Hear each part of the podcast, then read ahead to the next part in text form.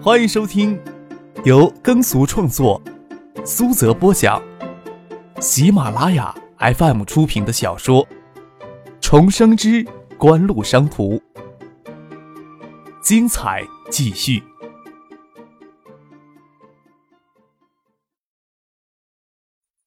第三百三十九集。张克朝梁文江笑了笑，才对王旭琛说道：“好酒总是要下肚的，本来拿了两瓶过来，在路上打碎了一瓶，这也应了‘好东西总应该独一无二’的这句话。心存芥蒂，自然也就是话不投机。用过餐，肖瑞明与周信东就先告辞离开。待肖瑞明走后，张克与梁文江不急着离开，坐到合适风格的书房里喝功夫茶，这是王旭琛早年在广东工作时养成的习惯。明茶时，张克捅了捅梁文江的腰，让他将小区门口发生的事情说了出来。唉，王旭琛轻叹一声，手指捏着茶杯，眼睛看着茶杯里腾起来的水雾，没有说话。王彩玲拿着青花瓷瓶进来，手里拿着几支梅枝，插到花瓶里边，放到镂空的脚台上，问他们格调配不配。这酒真是不错，市面上都还没见着过呢。王旭琛找到一个话题，避免沉默的尴尬。张可看着王彩玲纤纤素手托着青花瓷瓶，淡然一笑，说道：“我爸爸在东海新屋任职，新屋没有什么特别的经济亮点，落后于东海省东部地区太多，市里也就白酒企业规模稍大一些。要做出些成绩，也只能从白酒行入手。当前国有企业治理的新思路，规模是整合出来的。延信如此，云氏酒业也是如此。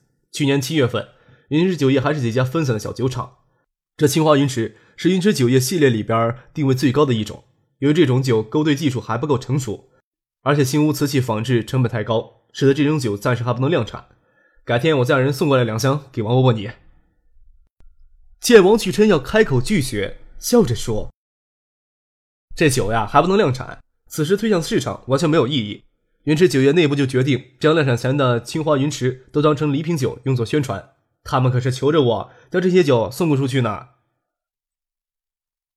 回头指着挂在墙壁上的可视门禁对讲器，我们的居心跟这个一样，要利用王伯伯你给这酒做宣传呢。王旭琛笑了笑，真是不明白一个不满二十岁还在读高三的青年，心思、手段、言辞，让他这个在部委里习惯勾心斗角之人也觉得叹服。他对梁文江最满意的一点，有着年轻的锐气与明慧，生性近视，把他当成子侄辈来看待。对张克却生不出亲昵之情。无论是张克背后可能存在数十亿的财富，与他所表现出来与年龄有太大落差的感觉的睿智与成熟，都能让人产生疏离感。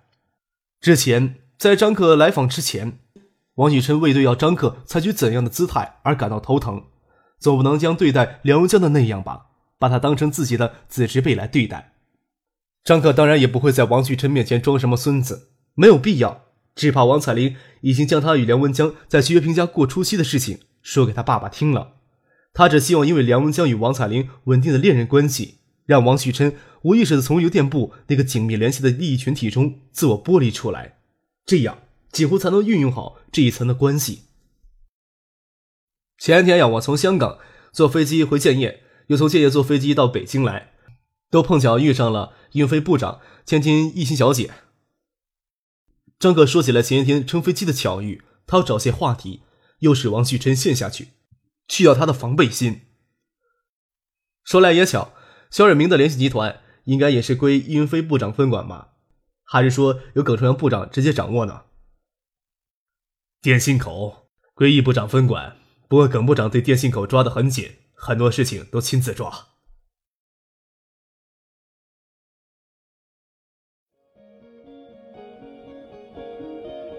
您正在收听的是由喜马拉雅 FM 出品的《重生之官路商途》。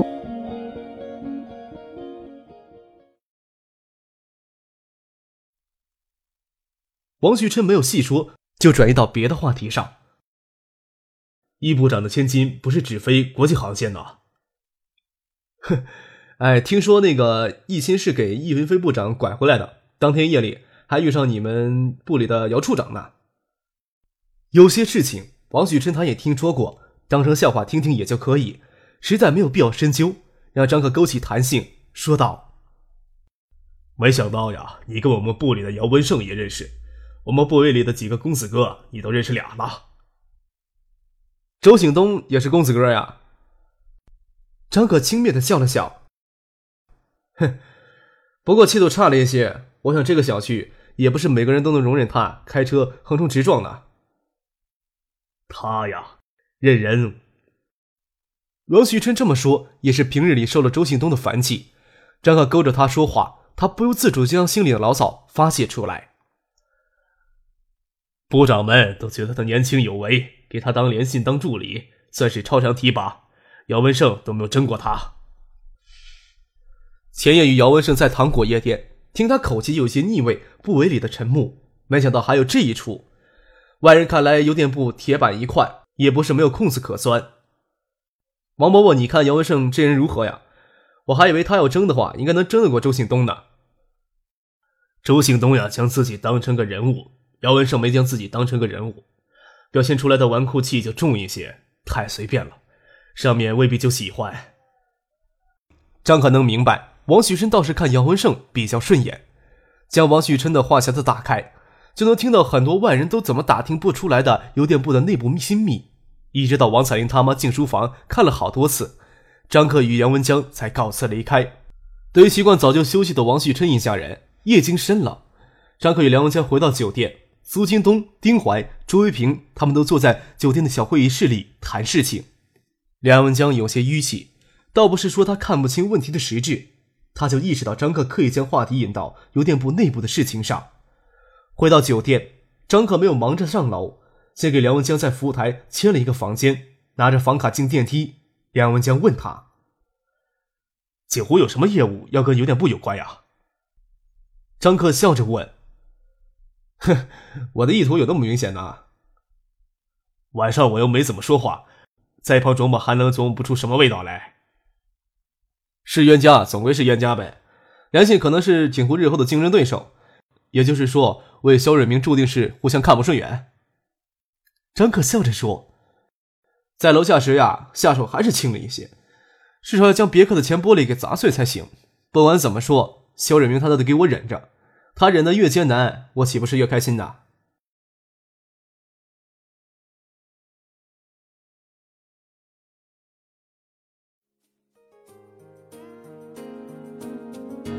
听众朋友，本集播讲完毕，感谢您的收听。